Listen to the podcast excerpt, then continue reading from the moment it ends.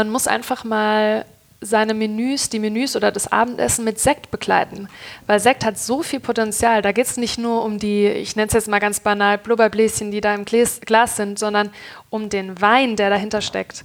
Und äh, je nachdem, was man isst, äh, umso mehr Potenziale oder mehr, mehr Charaktere kann so ein Sekt auch hervorbringen. Das war ein kleiner Ausschnitt aus dem Interview, das ich in Flörsheim-Dalsheim mit Marie-Louise Raumland geführt habe. Sie ist eine der beiden Töchter von Volker und Heiderose Raumland, den beiden Pionieren in Sachen flaschenvergorenem Sekt in Deutschland. Marie-Louise ist gerade in den Betrieb eingetreten und schickt sich an, demnächst zusammen mit ihrer Schwester Katharina für frischen Wind zu sorgen und an die großen Traditionen des deutschen Schaumweins anzuknüpfen.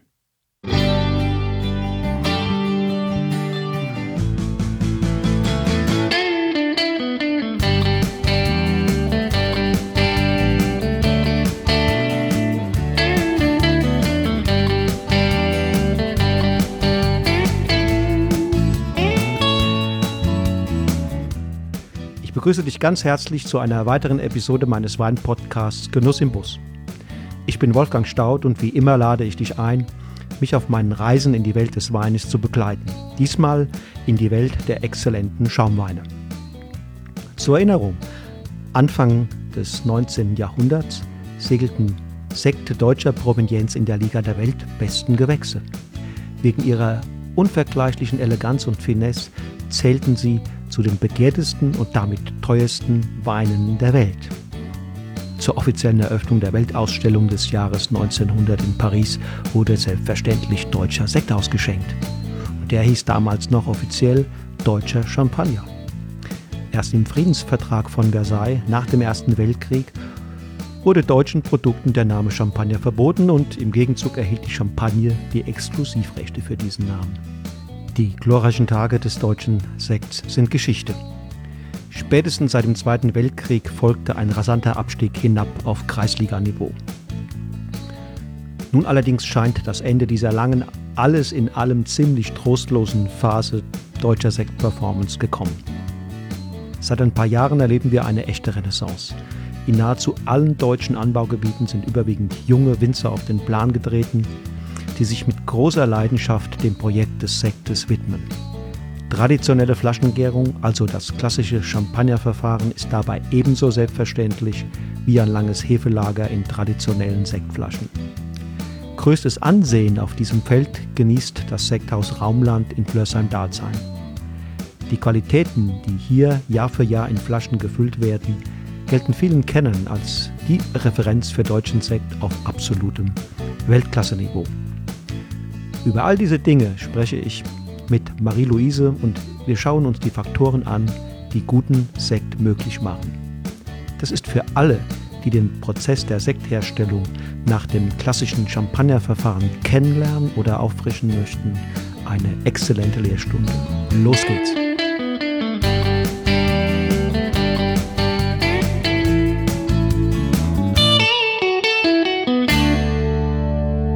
Hallo Marie. Du strahlst, sehe ich gerade. Ähm, hat das was mit meinem Besuch zu tun oder ist das äh, grundsätzliche Lebenseinstellung von dir? Äh, man sagt, es ist eher meine grundsätzliche Lebenseinstellung, aber ich freue mich trotzdem sehr, dass du da bist. Fein. Wir, wir, wir sitzen hier ähm, in Rheinhessen. Sag doch unseren Hörern mal, wo genau wir uns jetzt im Moment befinden. Genau, also wir sind hier in Flörsheim-Dalsheim ähm, im südlichen Rheinhessen, ähm, quasi fünf Kilometer entfernt von der äh, Grenze zur Pfalz. Und äh, wir zwei sitzen jetzt in meinem Elternhaus, in unserem Elternhaus, ähm, in der Villa Merkel, die mein Vater und meine Mutter eben, ähm, als sie das Sekthaus gegründet haben, damals gekauft haben. Und du bist jetzt hier voll eingestiegen? Ja, tatsächlich bin ich jetzt seit zwei Monaten fix mit im Betrieb, nachdem ich mich äh, eine Weile ausgetobt habe in verschiedenen anderen Berufen.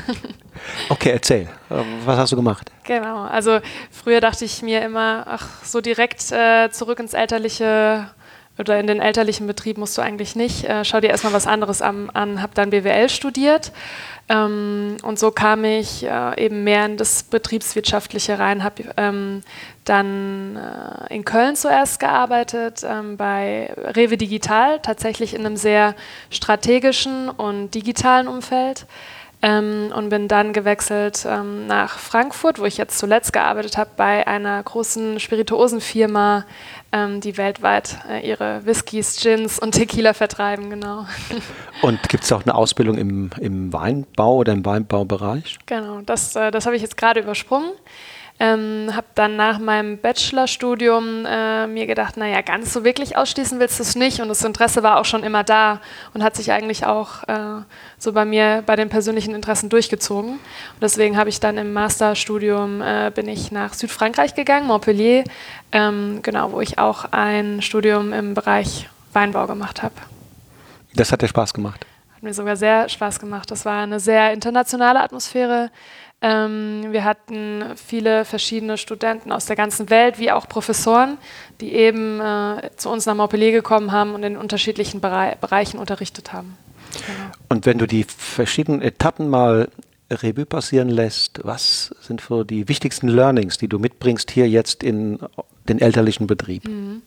Also ich glaube, das ist ein Mix wahrscheinlich aus beidem. Also sowohl das Betriebswirtschaftliche wie auch der Weinbau selbst und vor allem immer diese Emotionen und, und äh, die, das Feingefühl und die Leidenschaft, die man für das Produkt und in unserem Fall eben Sekt mitbringt.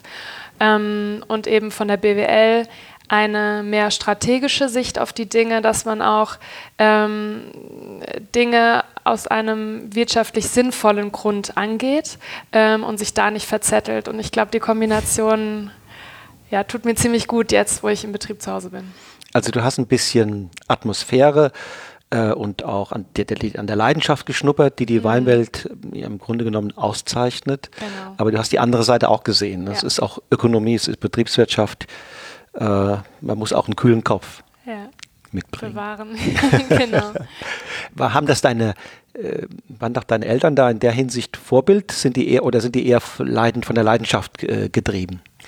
Ähm, beides wahrscheinlich. Also ich glaube, mehr Leidenschaft für Sekt und das Produkt wie mein Vater kann man vermutlich mhm. nicht haben, weil er sagt immer, es ist nicht nur sein Beruf, sondern seine Berufung. Mhm. Und wir merken eben auch, dass es uns im Endeffekt jetzt auch in Anführungszeichen infiziert hat. Mhm. Aber auch sowohl mein Vater wie auch meine Mutter haben beide was anderes gemacht, bevor sie sich für die Sektmacherei entschieden haben und äh, bringen auch da viel Weitblick mit. Und ähm, das war ihnen auch immer wi wichtig, dass wir keine Nachfolge antreten, ohne wirklich sicher darüber zu sein und mhm. auch mal was anderes von der Welt mhm. gesehen zu haben. Mhm. Und was wird jetzt deine Aufgabe sein? Ähm, also tatsächlich bin ich jetzt erstmal nach, nach dem Herbst hier eingestiegen. Leider ging es nicht früher, ähm, weshalb ich mich aktuell um ganz viele Themen eben äh, im Büro kümmere und auf der ja, betriebswirtschaftlichen mhm. Seite. Ähm, ich werd, äh, würde gerne nächstes Jahr nochmal auch ein Herbstpraktikum in der Champagne machen, ähm, um auch dort nochmal gearbeitet zu haben. Habe mich aber mit meiner Schwester, die eben auch ähm, in zwei Jahren äh, bei uns im Unternehmen eintreten wird, ähm, so entschieden, dass ich mehr Vertrieb und Marketing mache und meine Schwester dann wirklich mit vollem Fokus auf die Produktion geht und die Herstellung. Ihr nennt euch ja Sekthaus. Hm? Sekthaus, Raumland. Ähm, findest du den Begriff Sekt ähm, so richtig glücklich? Hm, das ist eine Diskussion, die äh, gerade sehr weit verbreitet ist und gerade in Deutschland eben ähm, ja, diskutiert wird. Tatsächlich äh, ist Sekt, ich würde sagen, wenn man mal vergleicht mit Spumante, Champagner, Cava mhm. ähm, und so weiter und so fort, ein eher nicht so schöner Begriff und der leider auch oftmals in die Irre führt, weil eben in Deutschland einiges Sekt heißen kann. Sowohl Sekte im Transvasierverfahren wie auch Sekte, die in der traditionellen Flaschengärung hergestellt wurden. Sekte, die süß sind, Sekte, die ähm, sehr wenig Süße haben und somit weiß der Konsument, der eigentlich ähm, bisher vielleicht noch wenig Wissen darüber hat, ähm, weiß oftmals nicht Bescheid oder ist nicht, ähm, hat keine Orientierung, mhm. was er denn da eigentlich gerade mhm. kauft. Ich glaube, da ist noch einiges zu tun ähm, mhm. äh, im deutschen mhm. Bereich. Unter dem Gattungsbegriff, so kann man ja sagen, Sekt, ähm, läuft alles, ne? Im Grunde ja. alles, was schäumt. Richtig. Äh, bis auf die Perlweine, die eben leicht schäumen, kann man alles äh, Sekt nennen. Da gibt es ja mittlerweile auch noch den Begriff Cremant, ist der, ist der in Deutschland irgendwie etabliert bereits? Ich würde sagen, nicht etabliert. Es gibt ähm, vereinzelt Sekthäuser oder, oder Weingüter, die ihren Schaumwein Cremant mhm. nennen. Ich glaube eher um sich abzugrenzen, ähm, vermute aber, dass sich dieser Begriff auch nicht durchsetzen mhm. wird. Ich glaube, wir müssen, vielleicht sollten wir auch bei dem Begriff Sekt bleiben, mhm. wir müssen ihn nur populärer machen und auch wirklich mit Stolz dahinter stehen äh, und zeigen, was dieses Produkt alles kann. Genau. Mhm. Ja, möglicherweise wäre es auch sinnvoll, der, der, der Konsument sollte zumindest wissen, äh, dass es große Unterscheidungen gibt. Und Richtig. vielleicht gucken wir dann nachher uns nochmal auch die Etiketten an, weil die, was unter, der, unter dem Begriff Sekt fällt, ist so ungeheuer vielfältig, ja.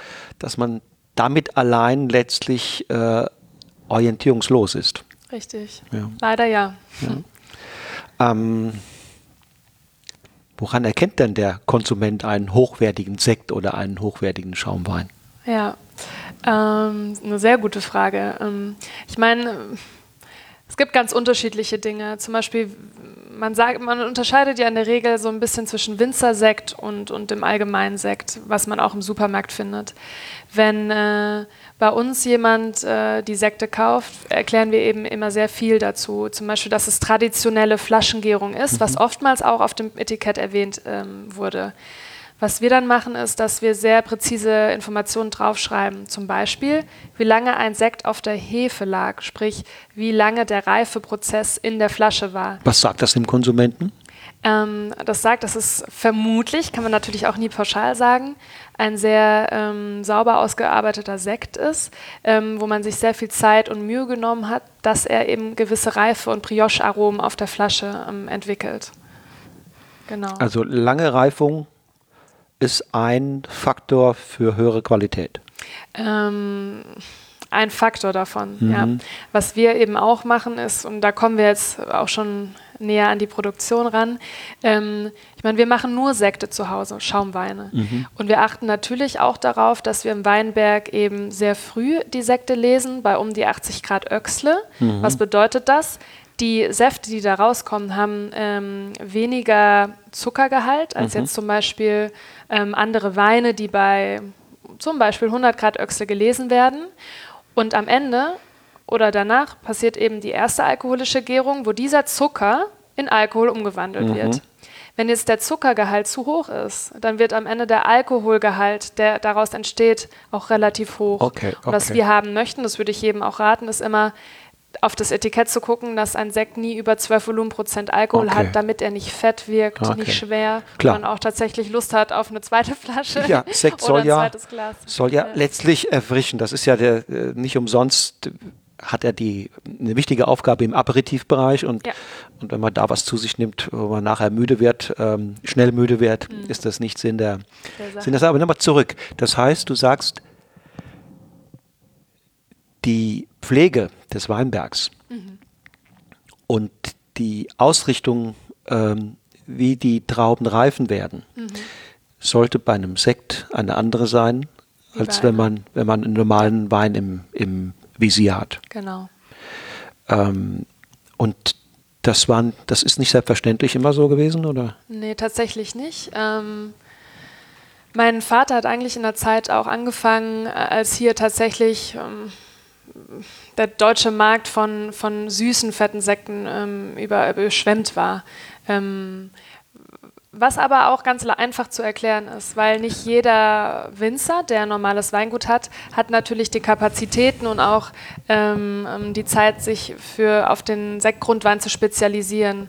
Sprich, man versuchte oder versuchte in der Vergangenheit, die, die Sektgrundweine oder die, die Säfte für die Sekte eben zum gleichen Zeitpunkt zu ernten wie die anderen Weine. Und dann hatten sie eben öfter auch äh, höhere Öchsle und Zuckergehalt, mhm. Öchslezahlen und Zuckergehalt. Mhm. Ja. Ich weiß, wie früher war das oft so. Da kam ein Winzer, mit dem man geredet hat, der sagte dann, ähm, ach, wenn, wenn der Jahrgang nicht so gut ist, für Wein, dann machen wir Sekt. Ja, schade. ähm, da habe ich immer gedacht, okay, Sekt war aus meiner Sicht damals wie so ein Abfallprodukt. Ja. Was es eigentlich nicht ist. Ist es nicht, ne? Nee. Sekt ist eigentlich, Sekt ist eine Kunst, weil, weil es ist eigentlich, es hat zwei Verfahren. Also man muss erstmal einen Grundwein produzieren, der nichts mit einem normalen Wein zu tun hat. Und daraus in der zweiten Gärung, in der Flasche oder im Tank, das sind die beiden Möglichkeiten, mhm. ähm, machst du dann quasi am Ende dein Endprodukt, den, den Sekt. Okay, gehen wir noch zurück. Der Grundwein. Ja. Der, wieso hat der, wieso ist der anders? In welcher, in welcher Hinsicht ist der anders als ein trockener Wein, den wir so Ja. kennen? Also dadurch, dass wir früher lesen, Mhm. ähm, haben, wie schon gesagt, die, die Säfte höher, äh, geringere Zuckergrade und höhere, einen höheren Säuregehalt. Mhm. Okay. Sprich, also meine un- Grundweine, ungenießbar, oder? Meine Grundweine würde ich keinen, keinem empfehlen zu Okay, trinken, weil sie okay. tatsächlich sehr sauer sind. Okay. Ähm, und die Kunst beim Sektmachen ist jetzt eigentlich beim Verkosten dieser Grundweine zu überlegen, welche Grundweine passen in einem Cuvée zusammen Mhm. und wo glaube ich, dass dieser Grundwein ein Reifepotenzial hat. Weil zum Beispiel, was bei uns speziell ist, ist, dass wir ein Minimum äh, Hefelager von vier bis fünf Jahren Mhm. haben und danach kommen sie erst in Verkauf. Das heißt, äh, wir sind da eben sehr präzise Mhm. und, und nehmen uns sehr viel Zeit bei der Küvettierung ähm, unserer Sekte. Die Grundweine, Ja. das, die können also aus verschiedenen Rebsorten sein Genau. oder brauchen, ist da eine Favorit bei euch? Ähm, die können aus allen möglichen Rebsorten Okay. sein. Wir favorisieren tatsächlich Burgunder-Rebsorten. Also Weißburgunder, Grauburgunder, Chardonnay? Genau. Ja, haben ähm, aber natürlich auch, weil wir ein deutsches Sekthaus sind, zum Beispiel Riesling, Okay, was auch wir Riesling. auch sehr gerne versekten. Ja. Also man kann es mit all diesen Rebsorten machen. ja. Äh, mir hat mein Champagnerwinzer gesagt, wichtig sei, deswegen frage ich jetzt die Fachfrau, wichtig sei eine sehr schnelle erste Gärung, ähm, sodass das Endergebnis unterkomplex ist und eine sehr kühle, langsame zweite Gärung, sodass sich in dieser Zeit der, äh, äh, der zweiten Gärung und in der Zeit danach allmählich ganz langsam Komplexität und Feinheit aufbauen könnten. ja. Wie findest du das? Ähm, würde ich teilweise zustimmen. Mhm. Ähm, tatsächlich glaube, da, glaube ich, dass die Finesse und das Raffinierte in der zweiten Gärung entsteht Mhm. und durch das lange Hefelager. Ähm, und die Grundweine, hängt es einfach davon ab, wie, wie man sie produziert, weil auch da gibt es unterschiedliche Möglichkeiten. Was wir zum Beispiel tun, ist, dass unsere Grundweine alle Rebsortenreihen ausgebaut werden, zum Teil in einem Edelstahltank vergären können, aber auch in Barriques. Das heißt, auch da können wir mit gewissen Hol gewissem Holzeinsatz spielen, ähm, verschiedene Aromen hervorbringen und so weiter und so fort. Und ich glaube, das Geheimnis ist dann, wie ich vorher schon gesagt habe, welche Grundweine mixt man jetzt ins Cuvée? Wie küvettiert man die, sodass man am Ende eben ein komplexes, aber doch freudiges und spaßig, spaßiges oder ja ein Produkt hat, was Spaß macht beim Trinken. Das heißt, für die Grundweine äh, werden, also es werden verschiedene Grundweine werden verschnitten. Genau, als Cuvée nennt man das. Ach, Cuvée, Ja. nicht wieso nicht Verschnitt? Doch, es ist, glaube ich, kann man beides sagen. Cuvée ist vielleicht Ist das schöner, ne? schönere und französische Wort auch Okay, dafür. okay. Okay, weil ich glaube, es gibt durchaus den einen oder anderen auch einen Hörer, der gesagt Mensch, Verschnitt oder wenn man so Dinge mischt, das kann doch gar nicht so richtig gut sein. Oder täusche ich mich da? Ich glaube, gerade ähm, beim Sekt machen, und so macht es eben auch die Mhm. Champagne, ist das das Kernstück der, der Arbeit oder einer der Kernstücke. Okay. Das ist also etwas, was auch in der Champagne gemacht wird. Genau, ja. Okay. Die, ähm, was für die Champagne sehr speziell ist, was wir zum Beispiel noch nicht machen, ähm, die behalten sich aus unterschiedlichen Jahrgängen auch immer Reserveweine zurück. Und beim Küvettieren nehmen sie dann nicht jahrgangsspezifische Weine und vers verschneiden Cuvées, sondern mm, dann gibt es eben noch andere Möglichkeiten, dass man Weine aus älteren Jahrgängen dazu nimmt und dadurch dann eben einen Verschnitt und ein Cuvée kreiert, was Okay. nicht jahrgangsspezifisch ist. Also da hat man total viele Möglichkeiten. Also man kann verschiedene Rebsorten verschneiden, man Genau. kann verschiedene Lagen Verschneiden. verschneiden und man kann Reserveweine aus älteren Genau. vorangegangenen Jahrgängen, die man irgendwo in Flaschen oder in, in gelagert hat Mhm. wahrscheinlich oder in Fässern, nee, in Flaschen. Ne? Ähm, da gibt es unterschiedliche Mhm. Möglichkeiten. Es gibt viele Champagnerhäuser, die zum Beispiel ihre Reserveweine in Magnumflaschen Magnumflaschen. Mhm. lagern. Ja. Okay, könnte man sich auch vorstellen. Umso mehr von jedem einzelnen, mehr Lage, mehr Rebsorte, mehr Reserveweine, könnt ihr auch zur Komplexität äh, letztlich. Ja. äh, Wenn wir unsere Cuvées zusammenstellen, ähm, haben wir manchmal 100 verschiedene Weine auf dem Okay, das ist ganz Grundweine komplex, das ist ja riesig stehen. komplex. Ja. Ist ja Da nehmen wir auch auf, uns oftmals Wochen äh, für Zeit, um das eben Um, um die richtigen. Verhältnisse zusammen. Okay. Genau. Aber wenn man Reserveweine aus früheren Jahrgängen nimmt, dann kann man natürlich keinen Jahrgang draufschreiben, oder? Nein, das darf man da nicht. Genau. genau. Das heißt also, es gibt beim Sekt wie auch beim Champagner solche Abfüllungen mit Jahrgangsangabe. Mhm. Die sind dann wirklich aus diesem Jahrgang. Mhm. Und es gibt welche, die sind ohne Jahrgang. Genau. Okay, okay. Wie macht's ihr erst meistens Wir mit? haben ähm, also uns macht es extrem viel Spaß, jahrgangsspezifische Sekte mhm. zusammenzustellen, weil wie beim Wein hat jedes Jahr andere Charakteristiken, die in die Traube übersetzt werden und so eben auch im Endprodukt wie jetzt bei uns der Sekt, wiedergespiegelt werden. Und somit möchten wir diese Spezifika mhm. jedes einzelnen Jahres widerspiegeln.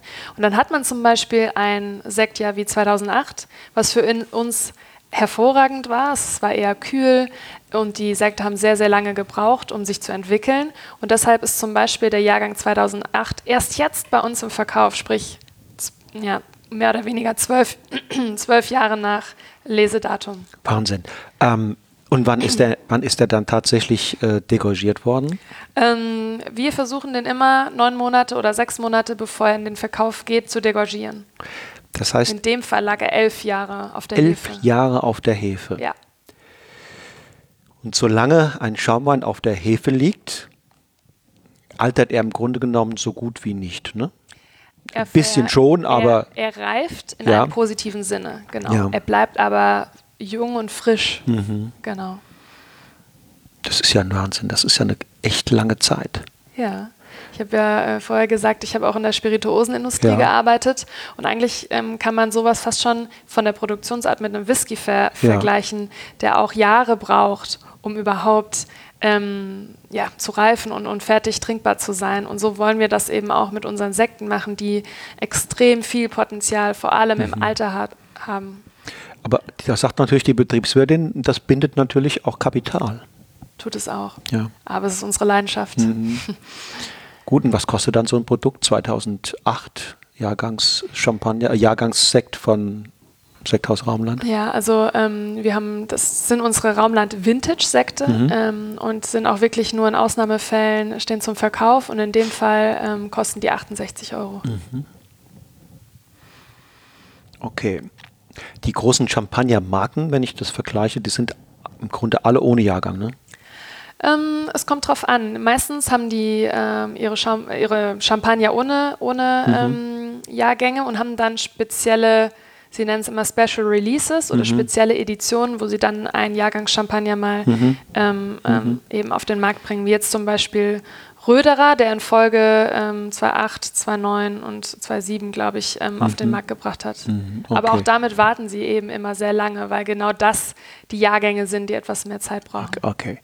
Das heißt, kann man sagen, Jahrgangschampagner sind mh, mm, höherwertiger? Nee, kann man nicht sagen, oder? Mm, wie man es nimmt. Also ich finde, sie sind ja. schon was Besonderes, mm, weil sie, mm, sie haben die Typizität mm, eines Jahrgangs, ja, was ja. die anderen nicht haben. Ja, ja, ja, ja, verstehe. Es muss, es kann höher werden, äh, aber es ist tendenziell einfach eine etwas andere Stilistik, nämlich die vom Jahrgang geprägt und, genau, und ähm, ich weiß natürlich auch, ähm, Sie sind meines Erachtens immer auch ein bisschen, jetzt ist es ein Begriff, den viele nicht kennen, aber sie sind meines Erachtens immer auch ein bisschen autolytischer. Ähm, das heißt, sie haben etwas mehr von diesem Brioche-Charakter, äh, weil natürlich über die Reserveweine, das ähm, wird das alles ein bisschen, wirkt ein bisschen voller oft. Die Jahrgangs sind oft ein Tick äh, schlanker in der, in der, ist so mein Eindruck, ja. den ich immer mal wieder habe und ähm, ja, okay. Was bedeutet Brüt? Extra Brüt? Das, das, ja, äh, was kann man sich darunter vorstellen als Konsument? Ja, ähm, Brüt oder Extra Brüt bezeichnet eigentlich die, ähm, den Süßegrad eines Sektes. Im, im, Bereich, Im Weinbereich kennt man es zum Beispiel als trocken. Ein trockener Wein ist ein Wein, der ähm, sehr wenig Restsüße hat. Im Sekt, das gleiche übersetzt ist ein Brüt-Sekt oder Brü auf Französisch. Ähm, Und der hat dann in der Regel zwischen, da gibt es dann immer Bereiche ähm, angesetzt, zwischen 0 und 12 Gramm Restsüße zum Beispiel. Äh, Brüt Natur in dem Fall ist, dass man wirklich zu einem Sekt gar keine Dosage hinzugefügt hat. Das heißt, dass der gar keine Restsüße hat. Ähm, und dadurch, dass zum Beispiel unsere Sekte sehr lange auf der Hefe liegen, ähm, entfalten die eine gewisse Reife, was auch eine gewisse natürliche Süße, obwohl sie keinen Zucker in beinhalten, mit sich bringen. Und deswegen möchten wir so wenig ähm, Süße wie möglich oder Dosage wie möglich dazugeben, mhm. um sie nicht zu verfälschen. Weil wir mhm, sagen immer, mhm. Dosage oder Zucker ist eigentlich wie Schminke. Man mhm. versteckt so ein bisschen die wahre mhm. Schönheit hinter einem Sekt in dem Fall. Ja. Ja, oder versucht sie zu, äh, zu kreieren, wenn sie denn fehlt. Genau. Ja. Also das heißt, wer als Konsument einen, einen trockenen, geschmacklich trockenen Sekt oder Champagner kaufen will, der guckt in diesem Bereich Brüt. Genau. Ähm, extra Brüt ist dann schon sehr trocken. Brüt Natur, sagst du, ist ohne, ohne jegliche äh, Zugabe. Süße, Zugabe, mhm. ohne Süße und extra trocken das ist so am oberen Bereich trocken, wo das so langsam in Richtung halbtrocken dann ja, geht geschmacklich. Da muss man ein bisschen aufpassen, ja. weil wenn man sagt, ja. ich hätte gerne einen trockenen Sekt, bekommt man meistens was sehr, sehr Süßes. Genau. Also da ist leider, äh, führt oft zu Verwirrungen. Genau, das muss man sich wirklich, das, es geht dann hoch, nach Brüt kommt extra trocken und dann trocken und dann halbtrocken. Und im halbtrockenen Bereich beim Sekt mhm. sind wir deutlich, deutlich im süßen Geschmacksbild. Mhm. Ganz anders als beim Wein. Wenn der halbtrocken ist, dann ist der gefühlt deutlich trockener. Ja. Ja. Genau. Nochmal jetzt, okay, das ist ja schon Ergebnis. Da sind wir schon im, in der Endphase des Prozesses. Ja. Äh, vorher, du hast gesagt, man braucht einen Grundwein. Da muss man gucken, dass man im Weinberg und auch im Keller das hinkriegt, dass so ein Grundwein viel Säure hat äh, oder relativ viel Säure hat, dass er relativ wenig Alkohol hat. Und dann wird dieser Grundwein nachdem dann auch eventuell dieser, diese Cuvée gemacht wird, dann äh, kommt das Ganze in die Flasche. Mhm. Bei euch, wenn ihr sozusagen nach der, nach dem klassischen, äh, nach der klassischen Methode verfahrt, es kommt in die Flasche, die nachher der Kunde auf dem Tisch stehen hat. Genau, ja. ja? ja. Und was wir dann machen ist, ähm, und das nennt sich, also wir dürfen nicht Champagner-Methode nennen, mhm. aus rechtlichen Gründen. Mhm. Deswegen, wie du schon sagst, sagtest, ist die traditionelle ähm, ähm, Vergärung oder, mhm. oder Methode. Und ähm, da füllen wir eben gemeinsam mit diesem Grundwein erneut ähm, Hefe und Zucker hinzu. Mhm. Und die Hefe hat dann das Potenzial, diesen Zucker in der geschlossenen Flasche in Alkohol nochmal umzuwandeln und als Nebenprodukt Kohlensäure. Und somit hat man natürliche Kohlensäure in der, im Endprodukt, in der Flasche. Mhm. Und das ist eben unser Sekt am Ende. Das ist dann der Schaumwein. Die Kohlensäure kann ja richtig, die kann nicht raus, weil die Flasche ist verschlossen genau, mit ja. dem Kronkorken in der Regel. Ähm, und wie viel Alkohol entsteht in der Zeit? Ähm, also äh, wir, wir richten es so aus, dass wir am Ende zwischen 11,5 und 12 Volumenprozent Alkohol mhm. haben. Mhm. Ja.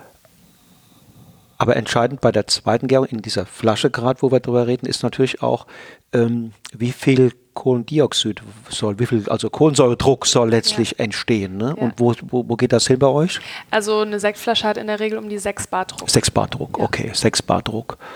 Und das heißt, da braucht man ungefähr, parallel dazu erzielt man dann anderthalb Volumenprozent Alkohol oder so. Ja, um, um den Dreh, um, genau. Um den also Dreh. unsere Grundweine haben ich sage jetzt mal im Schnitt 10 Volumenprozent ja, Alkohol okay. und durch die zweite Gärung kommt dann eben noch diese eineinhalb bis dazu. zwei Volumenprozent dazu. Okay, das ist auch wichtig nochmal zu verstehen, wieso der, der Grund Grundwein, nicht so viel, genau, ne? Richtig, weil es entsteht ja, ja nochmal anderthalb ja. Volumenprozent, ist ja genau. Also das wäre Klimawandel, ist das ungünstig, wenn das jetzt wärmer wird? Ähm, ich glaube, in Deutschland profitieren wir da noch von. Mhm. Wir haben damit kein Problem. Was man natürlich merkt, äh, ist, und das ist bedingt durch den Klimawandel, ich habe zum Beispiel 2015 ein Praktikum in England gemacht, mhm. in einer Sparkling Winery mhm. äh, bei Gasborn. Mhm. Und ähm, dort ist es mittlerweile möglich, sehr, sehr tollen, hochwertigen Sekt zu produzieren. Die haben zwar immer noch Probleme, ähm, äh, dass am Ende einige Trauben nicht reifen, weil es dann doch wieder zu mhm. kalt wird und der Frost kommt. Aber dennoch, ähm, ja, durch den Klimawandel ist es auch jetzt in den nördlichen Gebieten möglich, ähm, mhm. tolle Produkte mhm. zu produzieren. Das ist Wahnsinn, ne? Ja.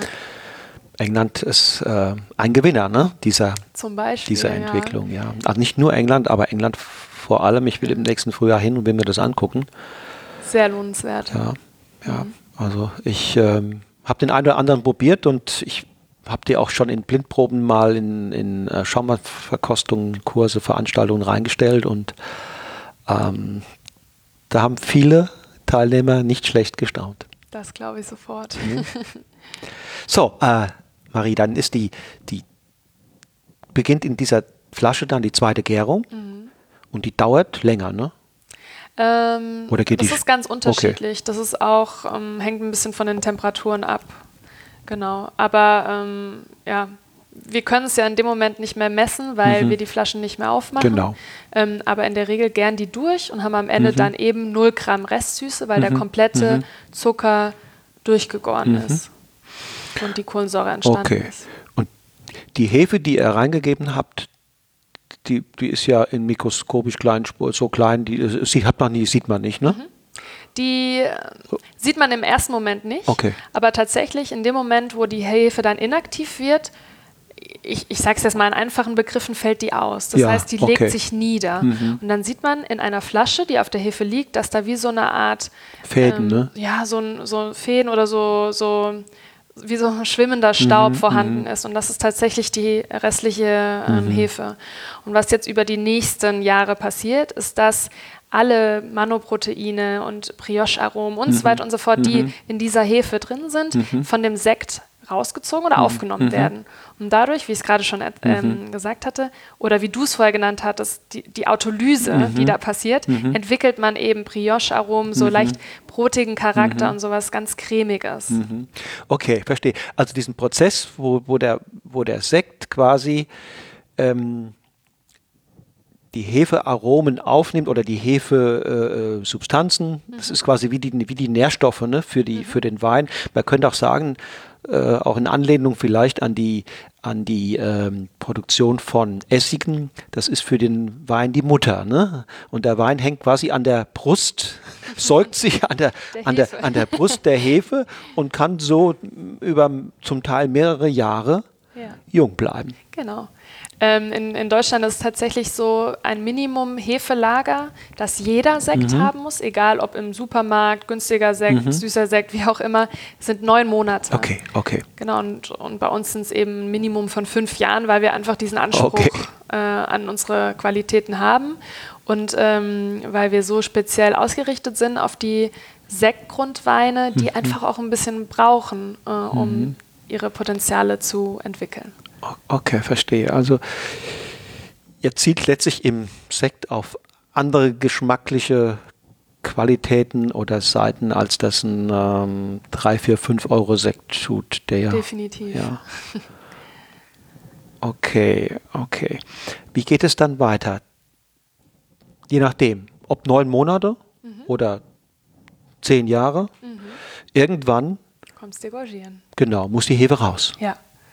Genau, mhm. weil die Hefe ist dann noch drin, die möchten wir natürlich nicht mittrinken, sonst wäre es am Ende ja. ein äh, trüber Sekt, der ja. auch vor allem schäumen würde. Ja. Ähm, was wir jetzt machen ist, ich habe es gerade schon genannt, das Degorgieren. Mhm. Und das ist eben so, dass wir ein Eisbad haben, das runtergekühlt wird auf minus 22 Grad. Mhm. Und bevor wir jetzt die Flaschen da mit dem Flaschenhals reinstecken, muss man was machen, das nennt sich ähm, abrütteln in sogenannten Rüttelpulten oder Rüttelboxen. Und ähm, es passiert so, dass man über zwei, drei Wochen den Sekt peu à peu äh, immer steiler in Richtung Flaschenhals stellt, sodass die ähm, und immer leicht rüttelt und deswegen der Name und leicht dreht, sodass die Hefe in den Flaschenhals abrutschen kann. Und am Ende, wenn man sich dann eine Flasche anguckt, ist direkt über dem Kronkorken so eine, dieser leichte Film, äh, den ich vorher genannt habe. So in diesen Kopf steckt man jetzt eben dieses Eisbad. Dann dauert es ähm, tatsächlich wenige Sekunden, bis die Hefe gefroren wird. Und dann dreht sich die Flasche um. Wir öffnen den Kronkork und durch die 6 Bar Druck in der Flasche schießt dieser Hefepfropfen hinaus. Was passiert? Es schäumt leicht und dann fehlt natürlich oben im Flaschenhals wieder eine gewisse Menge. Und die möchten wir jetzt beifüllen. Und das ist, wie vorher schon erwähnt, die sogenannte Dosage. Und da kann ich dann entscheiden, füge ich eine Dosage hinzu, die etwas süß ist, sodass ich meinen Süßegrad einstellen kann. Oder ich nehme den Sekt, der der Natursekt, der da sowieso schon drin ist, aus einer anderen Flasche und fülle es einfach bei, Okay. dass die Füllmenge wieder ähm, erreicht ist. Das heißt aber bis dahin, wenn ihr den Hefepfropfen da rauskatapultiert, also das Degorgieren, Mhm. Ja. bis dahin ist letztlich jeder äh, traditionell per Flaschengärung bereitete Schaumwein knochentrocken, ohne, ohne Süße. Wenn er komplett durchgegoren hat, ja. Ja, okay. genau, genau ja. wenn er komplett. Null Gramm, ja. Ja. Aber das ist ja wahrscheinlich, dass er so gut Ja, wie ja, nichts ja. hat. Ja, genau. Okay, und dann wird über die Enddosage letztlich bestimmt, wird es ein ähm, extra Brüt, ein Brüt oder was auch immer. Mhm. Okay.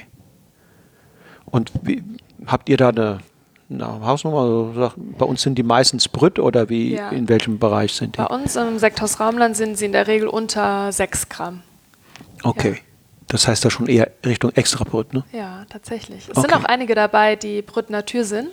Okay. Ähm, weil dieses Hefelager bringt so viel Komplexität Mhm. mit sich und, und eine schöne Reife des, der Sekte, dass wir das eben nicht kaschieren wollen. Mhm. Das heißt, ihr habt sogar Sorge, mit der Enddosage geht es tendenziell ein Stück weit verloren. Ja, vielleicht. Manche brauchen es aber auch. Ja, also tatsächlich, ja. Wir äh, schmecken da, verkosten jedes einzelne Cuvée vor, vor dem Degorgieren ähm, und entscheiden äh, Charge für Charge selbst nochmal neu, wie viel Gramm Süße es jetzt benötigt, Mhm. wie viel Dosage. Das ist, das kann ich mir gut nachvollziehen, weil manchmal passt auch das mit dem Brüt ganz gut. Ne? Ja, ja. Ja, das muss nicht immer extra Brüt sein. Ähm, wenngleich natürlich, wenn die Qualitäten nicht da sind, dann Mhm. ist natürlich mit ein bisschen höherer Dosage kann man so ein bisschen den Schaumwein schm- kaschieren. kaschieren oder schmeichelnder, zugänglicher Ja. machen. Ja. Äh, Wenn Süße ähm, dann tatsächlich reinkommt mit der Enddosage, Mhm. dann brauchst du aber doch, glaube ich, eine gewisse Zeit, bis sich dann diese zugegebene, dieser Likör, wie die Französen sagen, diese Enddosage mit dem. Rest verbunden hat, oder? Ja, ja wir haben tatsächlich ähm, auch eine Maschine, die die Sektflaschen ein paar Mal auf den, ähm, also zurückdreht und wieder auf den Flaschenhals, dass da einmal eine Rotation drin ist. Und dann warten wir tatsächlich, dass nach diesem Prozess mindestens sechs Monate vergehen, bis es in den Verkauf kommt, ähm, sodass genau keine Unstimmigkeiten in der Flasche selbst ähm, zustande kommen. Ist ja, Oder, klar. oder merkbar sind. ist ja auch logisch. Die müssen sich irgendwie ja miteinander erstmal anfreunden. Ne? Genau. das ist wie eine neue Begegnung. Ist wie eine neue Begegnung. Und ja, und wenn man denen ein bisschen Zeit lässt, glaube ich, da fühlen die sich wohler. Die zwei. Die Erfahrung haben wir zumindest gemacht. Cool. Ähm, mir ist eben noch eingefallen, wenn man, ich sehe immer die Sektproduzenten, ich habe das auch, glaube ich, bei euch schon mal gesehen, ähm, da ist im Grunde genommen absolut Pflicht die Handlese, oder? ähm, also bei uns persönlich definitiv, weil was wir eben viel machen, ist, dass wir schwarze, dunkle Trauben haben, wie jetzt zum Beispiel eine Spätburgundertraube, ähm, die wir auch versekten und was und wir müssen aufpassen, dass die Traubenschale, die Beerenschale beim Spätburgunder eben nicht kaputt geht. Zum Beispiel durch eine zu feste Pressung, zum Beispiel durch äh, Vollerntemaschinen, die durch den Weinberg fahren, die nicht ganz so schonend sind. Ähm, denn in der äh, Beerenschale sind die Farbstoffe drin, wie auch, oder die, die Farbe drin, wie auch gewisse Tannine, gemeinsam mit, den, mit den Kernen. Farbe wollt ihr keine? Farbe wollen wir in dem Falle nicht. Okay. Und das nennt sich dann Blanc de Noir. Also ah, okay, ja. auf Französisch weißer Saft aus ähm, dunklen Trauben. Und um das zu vermeiden, machen wir zum Beispiel ausschließlich Handlese. Also wenn ein Blanc de Noir ein Schaumwein aus roten Trauben ist, der weiß gekeltert wird, dann ist ein Blanc de Blanc einer, der nur weiße hat. Genau. Okay. Wie zum Beispiel aus einem Weißburgunder, Ja. einem Chardonnay, einem Riesling ist rein theoretisch auch Blanc de Blanc. Genau, ist im Grunde genommen Blanc de Blanc. Der Begriff kommt ja aus der Champagne, ne? Und da macht es ja auch Sinn, weil es ein Unterschied ist. Ne? Die haben da diese, die haben eine weiße Rebsorte und dann weiß man gleich, ah, das ist Chardonnay. Ne? ja, in der Ja. Regel, genau. Ähm, Handlese. In der Champagne, glaube ich, ist es auch so Handlese und dann Ganztraubenpressung, oder?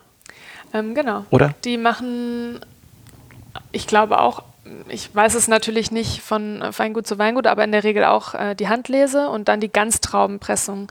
Sprich, man hat eine pneumatische Presse und man hat so, so Art so zwei Luftkissen äh, und ähm, macht die kompletten Trauben in diese Presse und diese Luftkissen pressen sich so sanft zusammen, dass ja, die Beere aufplatzt, aber die Schale nicht kaputt geht und zerquetscht, sodass eben die Farbe in der Beerenschale bleibt und nicht mit in den Saft mhm. kommt. Das heißt, der, der Druck darf nicht sehr hoch sein. Ähm, ja, der Druck wird immer höher in der Presse, aber man fängt ganz, ganz sanft an. Und man unterscheidet eigentlich zwischen zwei Pressstufen. Das ist einmal die, die ähm, Cuvée-Pressung und die Taille-Pressung. Und die Cuvée-Pressung ist in Anführungszeichen das Herz der Traube. Also die besten 50 Prozent des Saftes. Ähm, und die verwenden wir zum Beispiel für unsere Sekte. Und dann gibt es auch noch die Teilpressung, ähm, sprich der letzte Pressvorgang in der Traube. Da unterscheidet man auch zwischen Teil 1 und Teil 2. Und da werden die Trauben, weil nicht mehr so viel Saft drin ist, eben noch fester gepresst. Aber entsprechend sind die Säfte auch nicht mehr ganz so sauber, ähm, weniger säurehaltig. Geschmacklich eher auch härter, ne? Phenoliger. Bisschen härter, phenoliger, mhm. ja, durch die Tannine und äh, werden oftmals nicht für die besten Qualitäten verwendet, beziehungsweise für Sekt und Schaumweine, die mhm. nicht ganz so lange auf der Hefe reifen. Mhm. Das heißt, ihr verwendet nur 50 Prozent dessen, was möglich wäre. Ja, für unsere Produkte ja. Okay, das ist nicht so viel. Ne? Für, mhm. für einen Wein würde man mehr verwenden, oder? Ähm, für einen trockenen Ich bin Wein. jetzt eher die Expertin okay, im ja, Sektbereich, gut. aber das ist in der Tat so. Aber auch im Weinbereich hat man ganz unterschiedliche ähm, Pressverfahren oder, oder Mazerationen. Äh, das entscheidet da jeder ähm, Winzer tatsächlich, wie er, je nachdem, wie er seinen Wein machen möchte. Mhm. Also meine Beobachtung ist ja, dass es ähm, in der Mehrzahl der Fälle in Deutschland Sekte gibt, die im Preisbereich, sagen wir, deutlich unter 10 Euro liegen. Mhm. Viele liegen auch unter 5. Mhm. Ähm, Dabei war Deutschland doch mal, wenn ich mich erinnere, oder sagen wir mal in die Geschichtsbücher schlage, äh, vor 100 Jahren oder vor 120 Jahren ähm, da ganz anders aufgestellt. Deutscher Sekt war mal richtig ähm, in der Welt auf den, auf den Karten der besten Restaurants. Richtig. Damals sagte man ja noch, das ist der deutsche Champagner, den man trinkt. Ähm, tatsächlich war es so, dass in den besten Restaurants es eher deutsche Produkte gab. Äh, das Ansehen von Deutschland war extrem hoch, Qualitäten waren extrem hoch und was dann passiert ist, ist eben durch die zwei Weltkriege, dass das Image extrem drunter gelitten hat. Leider, leider.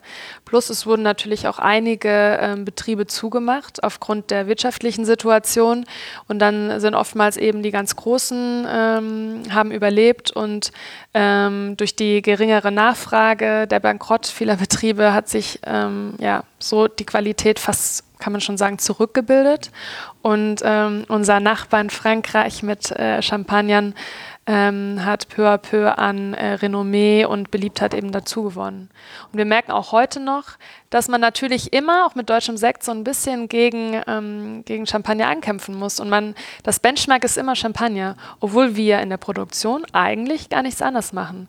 Das, was unterschiedlich ist zu einem Champagner, das ist einmal der Name, das sind einmal die Hände, die es produzieren, also der Winzer, mhm. und natürlich die Lage. Da, die Lage und das Wetter, also was mhm. wir oftmals als Terroir bezei mhm. bezeichnen. Mhm. Okay. Ähm, da können wir gleich nochmal zu kommen. Die, die, die, Geschichte ist ja, ist ja äh, auch deshalb so interessant, weil sehr viele der Champagnerhäuser damals deutsche äh, Kellermeister, deutsche äh, Betriebsleiter etc. eingestellt haben.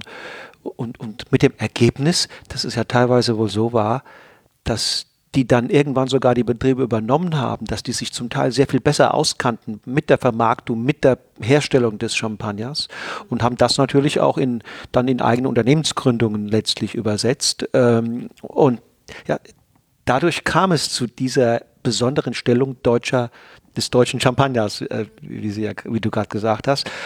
Und die zwei Weltkriege waren natürlich waren ein enormer Knick, ne? Auch der, weil der, der Weltmarkt und gerade auch der europäischen, die Nachbarmärkte wegfielen. Deutsche Produkte wollte ja keiner mehr. Mhm. Dann hast du richtig gesagt, nach dem Zweiten Weltkrieg dann, dann gab es die Entwicklung hin zu, zu ja, Sekt und Wein sollte massentauglich werden. So im Zuge des Wirtschaftswachstums. Und dann haben sich ein paar große Betriebe eben genau auf diesen Zug draufgesetzt und haben nicht mehr Qualität, sondern Quantität. Und wie ist das jetzt heute? Es ist schwer, dagegen dieses ja immer noch nicht ganz lupenreine Image des Sekts, äh, der ja doch in der Welt auch außerhalb eher mit billig und mit süß und so weiter in Verbindung gebracht wird, anzukämpfen? Ähm, ich sag mal, ich glaube, den härteren Job und den harten Job hatte jetzt, haben meine Eltern gehabt. Mhm. Und wir haben schon mhm. gemerkt, die letzten, mhm. die ersten 20 Jahre, und die haben 1989 angefangen, mhm. waren schon, hat sehr, sehr viel Überzeugungskraft mit sich bringen müssen. Und die Leute haben immer noch nicht verstanden, erstens, was der Unterschied ist und warum sie deutschen Sekt trinken sollten, gerade im Ausland. Was wir jetzt in den letzten, ich sag jetzt mal fünf Jahren sehen, ist eine ich nenne es fast schon eine, eine Sektrevolution. Mhm. Also wir wollen den deutschen Sekt wieder groß machen. Und das erkennen mittlerweile deutsche Konsumenten, die durchaus gewillt sind, auch mal mehr als 10 Euro für einen Sekt auszugeben, wie auch das Ausland, wo immer mehr ähm, Nachfrage kommt. Wir merken es zum Beispiel in den skandinavischen Ländern, die deutschen Sekt klasse finden. Die lieben dieses Produkt, weil es preislich gesehen ähm, immer noch sehr, sehr fair ist, mhm. weil die Qualitäten mithalten können und äh, ja, weil es einfach Spaß macht, auch, auch so ein mhm. alternatives Produkt zum Champagner zu trinken. Also das Projekt heißt ähm, Make German Sect Great Again. Great Again. ja. Sozusagen. Genau. Das, ist das, das ist das Projekt und ähm, wenn man sich umguckt, dann äh, kann man schon, glaube ich, sagen, dass, dass äh, ihre Eltern da ähm, ja, Pioniere gewesen sind mit, mit wenigen anderen, aber da, da schon in dieser vorderen äh, Reihe gekämpft haben. Mhm. Äh, die Hauptlast hatten. Die junge Generation hat es jetzt sicherlich ein bisschen leichter. Mhm. Und man sieht aber auch, ähm, dass es äh, Gefährten gibt. Äh, Gefährten, die auf dieses, die dieses Projekt ebenfalls als ja. ihr Projekt begreifen und viele, einige jedenfalls junge junge, äh, äh, Versekter, junge Winzer, äh, Kellermeister, die die sagen, das ist was Besonderes, wir kriegen das hin und es lohnt sich. Ja. Was eine extrem schöne Entwicklung ist, weil ähm, je, je mehr es gibt, umso mehr Aufmerksamkeit mhm. bekommt man natürlich. Und ich finde es extrem toll, dass eben auch Sektkellereien neu gegründet werden oder dass aus bestehenden Weingütern mhm. auch mehr Fokus jetzt auf Sekt gesetzt mhm. wird, um einfach ein Zeichen zu setzen. Ja. Alle guten Voraussetzungen haben wir. Wir haben ein gutes Klima dafür. Mhm. Böden sowieso, also ähm, ähm, Know-how ebenfalls. Mhm. Das fehlt im Moment noch ein ganz kleines bisschen an äh, einem besseren Image für, das, für den Begriff Sekt. Mhm. Ähm, und junge, ehrgeizige äh, äh, Sektmacher. Menschen, Sektmacher gibt es auch. Also, auch. also ähm, die Zukunft sieht eigentlich gut aus, oder? Ja, ich glaube, ähm, das habe ich, wir waren äh, letzte Woche auch ähm, auf der Vinum Preisverleihung, mhm. äh, wo wir ähm, den Preis für den besten deutschen Sekt bekommen haben. Und da ähm, haben wir auch eine kleine Rede gehalten und äh, genau das habe ich dort auch wieder gespiegelt.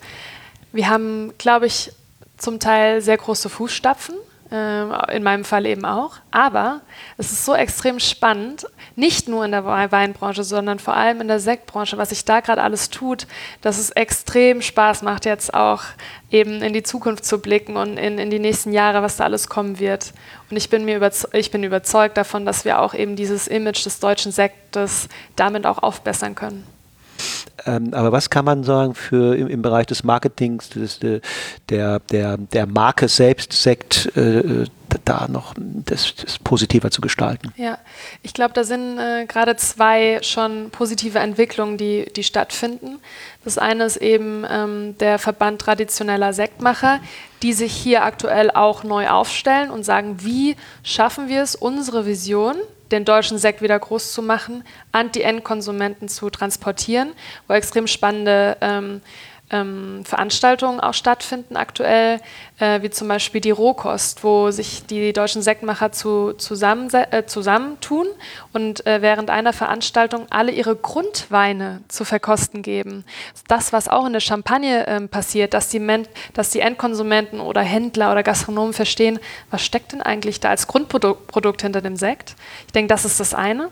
Und das zweite ist, dass zum Beispiel ja, einer der bekanntesten ähm, Vereine in Deutschland, der VDP, auch erkannt hat, wir können nicht nur eine Klassifikation für die deutschen mhm. Weine haben, sondern müssen uns mittlerweile auch dem Sekt widmen. Und da ähm, wird eben gerade dran gearbeitet, beziehungsweise kam dieses Jahr oder 2018 schon, mhm, 2018. Ähm, 2018 die, mhm. die erste Sektklassifikation, das Sektstatut ähm, mhm. ähm, wurde veröffentlicht. Und ich glaube, somit schafft man erstmal die Basis, auch Winzer hinzuführen, gewisse Qualitätsstufen eben umzusetzen, aber auch dem Konsumenten eine Guideline zu geben, was trinkst du da, was findest du auf dem Etikett, was mhm. bedeutet das? Also genau die Anfangsfrage, die mhm. wir jetzt ähm, mhm. hatten. Mhm. Und wichtig sind sicherlich auch als Multiplikatoren ähm, die, äh, die, die qualifizierten Restaurants. Auch, ja. ja. ja. Also wenn da neben einem guten Champagner auch ähm, deutscher Sekt auf der Karte ist, äh, mhm und auch preislich eventuell in einem, in einem ähnlichen Bereich positioniert wird, dann ist das ein weiterer Schritt. Hm. Und da sehen wir schon erste Tendenzen, die mich natürlich extrem freuen. Ich sage auch immer, sowohl zu Gastronomen wie auch jetzt äh, für den Endverbraucher, man muss einfach mal seine Menüs, die Menüs oder das Abendessen mit Sekt begleiten. Weil Sekt hat so viel Potenzial. Da geht es nicht nur um die, ich nenne es jetzt mal ganz banal, Blubberbläschen, die da im Glas, Glas sind, sondern um den Wein, der dahinter steckt. Und äh, je nachdem, was man isst, äh, umso mehr Potenziale oder mehr, mehr Charaktere kann so ein Sekt auch hervorbringen. Ja, und das, äh, ja, einige Gastronomen nehmen es schon auf. Was, was, bedeutet dir persönlich ähm, der Sekt? Wein und ähm, Genuss? Genuss ist für mich persönlich im Leben extrem wichtig, weil ähm, ich glaube, wenn man Genuss nicht hat, sowohl aufs Essen, Trinken wie auch auf restliche Dinge im, im Leben bezogen, ähm, ja, ist das Leben vielleicht auch nur halb so schön. Und da spielt eben im Bereich Genuss Sekt für mich eine der größten Rollen. Ähm, ich äh, verkoste es gerne privat. Meine Leidenschaft geht in dieses Produkt eben jetzt auch beruflich. Ähm, ich ich habe ganz viel Hoffnung und, und wünsche auch dieses Produkt eben wieder äh, oder noch mehr in Deutschland populär zu machen, wie auch über die Grenzen hinaus. Und ähm, genau die Leidenschaft teile ich Gott sei Dank mit meiner ganzen Familie und ähm, ja, das ist für mich was ganz Besonderes. Was ist dir sonst noch wichtig im Leben? Gutes Essen, ähm, Freundschaft und mhm. Gesundheit mhm. natürlich, aber ich glaube, das kann man auch nur äh, teilweise bestimmen. Mhm. Ähm, ich mache persönlich sehr gerne Sport, ähm, mhm. bin gerne in der Natur draußen mhm. und ja, teile die Leidenschaft einfach gerne auch, wie schon gesagt, mit Freunden. Das ist mir wichtig. Was wünschst du dir für die Zukunft? Ähm, ja, also vielleicht für die, wenn schon auf das Produkt bezogen, für die Sektindustrie, dass wir es tatsächlich alle gemeinsam schaffen, dieses Image zu verbessern. Ähm, und natürlich für mich persönlich, dass meine Schwester und ich jetzt auch ähm, erfolgreich dieses Sekthaus Raumland in die nächste Generation führen ähm, und das gemeinsam als Geschwisterpaar auch ähm, mhm. meistern, weil ich glaube, das sind auch nochmal Herausforderungen. Mhm. Wir verstehen uns sehr gut mhm. Und haben, glaube ich, unsere Kompetenzbereiche sehr toll verteilt. Ähm, aber natürlich ist es immer eine Herausforderung, mit der Familie zusammenzuarbeiten und dann auch Emotionen oftmals äh, beiseite zu lassen. Welche Wertvorstellungen oder welche wichtigen Wertvorstellungen haben die Eltern euch mit auf den Weg gegeben? Ähm, sehr gute Frage. Oft, da denkt man ja oftmals gar nicht drüber nach, weil die so tief in einem sitzen. Aber tatsächlich ist es, glaube ich, einmal Qualitätsbewusstsein dass man sich nur mit dem Besten äh, zufrieden geben sollten, sollte, gerade bei Produkten, die man selbst produziert. Aber auch jetzt beim Essen, wenn man, äh, wenn man essen geht oder selbst Produkte einkauft. Ähm, Leidenschaft, mhm. Regionalität mhm. Und, und Verantwortung vielleicht auch, weil ich glaube, jeder Landwirt und wir auch als Winzer hat mittlerweile, man merkt, man sieht es ja auch in den Medien oder auch am, am Klima selbst, hat eine gewisse Verantwortung sich selbst und der Natur und den Mitmenschen mhm. gegenüber. Und ähm, das haben sie uns definitiv mitgegeben und ist uns auch extrem wichtig. Und wäre es auch das, wo du sagst, da bin ich Ihnen am meisten für dankbar oder gibt es noch was anderes? Ähm, dafür bin ich sehr dankbar.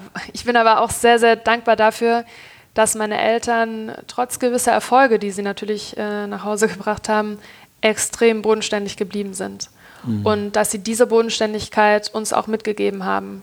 Ähm, man muss immer wissen, wer man ist, wo man hin will und ähm, ja, sollte nie die Nase nach oben strecken. Das hat Gott sei Dank, hoffe ich zumindest, geklappt. Hast du einen persönlichen Lieblingswein außerhalb der eigenen Produktion? Ähm, ich trinke natürlich selbst auch sehr gerne Champagner, aber vor allem auch kleine Winzer-Champagner. Mhm. Ähm, schon seit Jahren einer meiner Lieblingschampagner ist von Veuve Fourny. Das sind auch zwei Brüder, ähm, die diesen Betrieb übernommen haben und ähm, eben in, gemeinsam in einer Generation weitergeführt haben, die auch sehr bodenständig sind und äh, ganz tolle hm. äh, Champagner produzieren für einen Preis, der auch bezahlbar ist. Cool. Und im eigenen Betrieb gibt es da einen Favoriten? Ähm, die Marie-Louise? Ja, die meisten fragen, ob das mein Lieblingssekt mhm. ist. Ähm, wir haben ja eine sehr große Range. Also ich glaube, wir haben ja mittlerweile 15 verschiedene Sekte. Mhm. Einer meiner Favoriten ist immer noch unser Triumvirat, mhm. ähm, was ein Cuvée ist äh, aus Pinot Noir, also Spätburgunder, Pinot Meunier und Chardonnay, mhm. ähm, wo ein Teil des Cuvées im Barrique ausgebaut wurde und äh, was äh, sieben oder acht Jahre auf der Hefe lag, sprich eine extreme Komplexität mit sich bringt, aber extrem Spaß macht, vor allem wenn man es zum Essen dazu trinkt. Haben wir irgendwas vergessen? Gibt es noch was, äh, du sagst, oh, das würde ich gerne noch, noch loswerden, ähm, das hätte ich gerne noch gesagt, jetzt ist Gelegenheit. Ja, trinkt mehr Sekt. Das macht so Spaß und ich empfehle wirklich jedem, macht mal eine Flasche auf, holt euch Freunde, trinkt sie zum Essen nicht immer nur als Aperitif, weil ich glaube, dadurch stempelt man Sekt oftmals auch ab als das Gelegenheitsgetränk, wenn irgendwas zu feiern ist oder an mhm. Silvester. Und ich ähm, würde mir extrem wünschen, wenn, wenn vielleicht mhm. mehr Menschen auch noch Lust haben, das begleitend ähm, mhm. zu trinken. Ja, weil das auch dazu führen, führen kann, dass die Aufmerksamkeit dem Getränk gegenüber nochmal steigt. Ja. Äh, Im Aperitivbereich ist man oft so äh, in Smalltalk verwickelt und, und alles Mögliche. Da ist manchmal die Aufmerksamkeit nicht die, die so einen hochwertigen Sekt, ein hochwertiger ja. Sekt verdient. Ja, und das Interessante ist, dass die meisten auch sagen, Sekt macht mich immer so beschwipst. Ich bin relativ schnell betrunken dadurch. Man vergisst aber immer, dass ja. man Sekt meistens als Aperitif trinkt, ja. auf mhm. leeren Magen ähm, und hat im schlimmsten Fall davor noch Zähne geputzt. und so entsteht eben dieser Eindruck und ähm, man gibt dem Sekt vielleicht nicht die Chance, die er verdient hat, wenn man von der Person sprechen würde. Marie, vielen, vielen herzlichen Dank. Sehr gerne. Hat mir Spaß gemacht. Mir auch. Ja. Ähm, aber jetzt müssen wir noch was gemeinsam trinken, oder? Ja, natürlich. Was tun wir? Was trinken wir jetzt? ja, ich würde sagen, wir machen direkt unseren Triumvirat auf. Dann kannst du dann auch mal probieren. Cool. Ja? Vielen Dank. Sehr gut. Freue mich.